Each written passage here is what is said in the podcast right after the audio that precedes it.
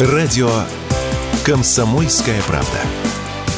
15 лет на страже правды.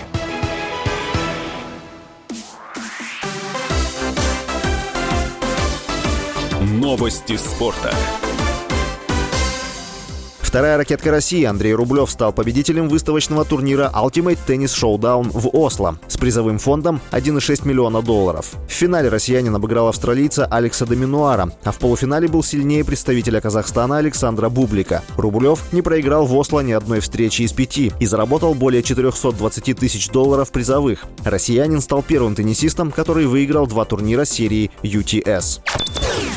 Омский «Авангард» разгромил на своем льду Новосибирскую Сибирь со счетом 7-2 в матче регулярного чемпионата континентальной хоккейной лиги. «Авангард» забросил 19 шайб за последние три матча и в третий раз в сезоне переиграл Сибирь. Омский клуб занимает второе место в Восточной конференции. Сибирь – десятая.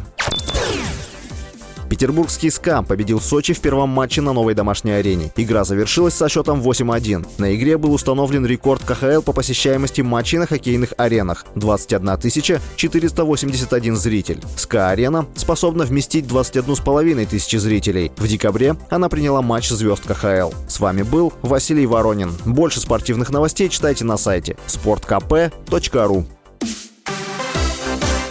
Новости спорта.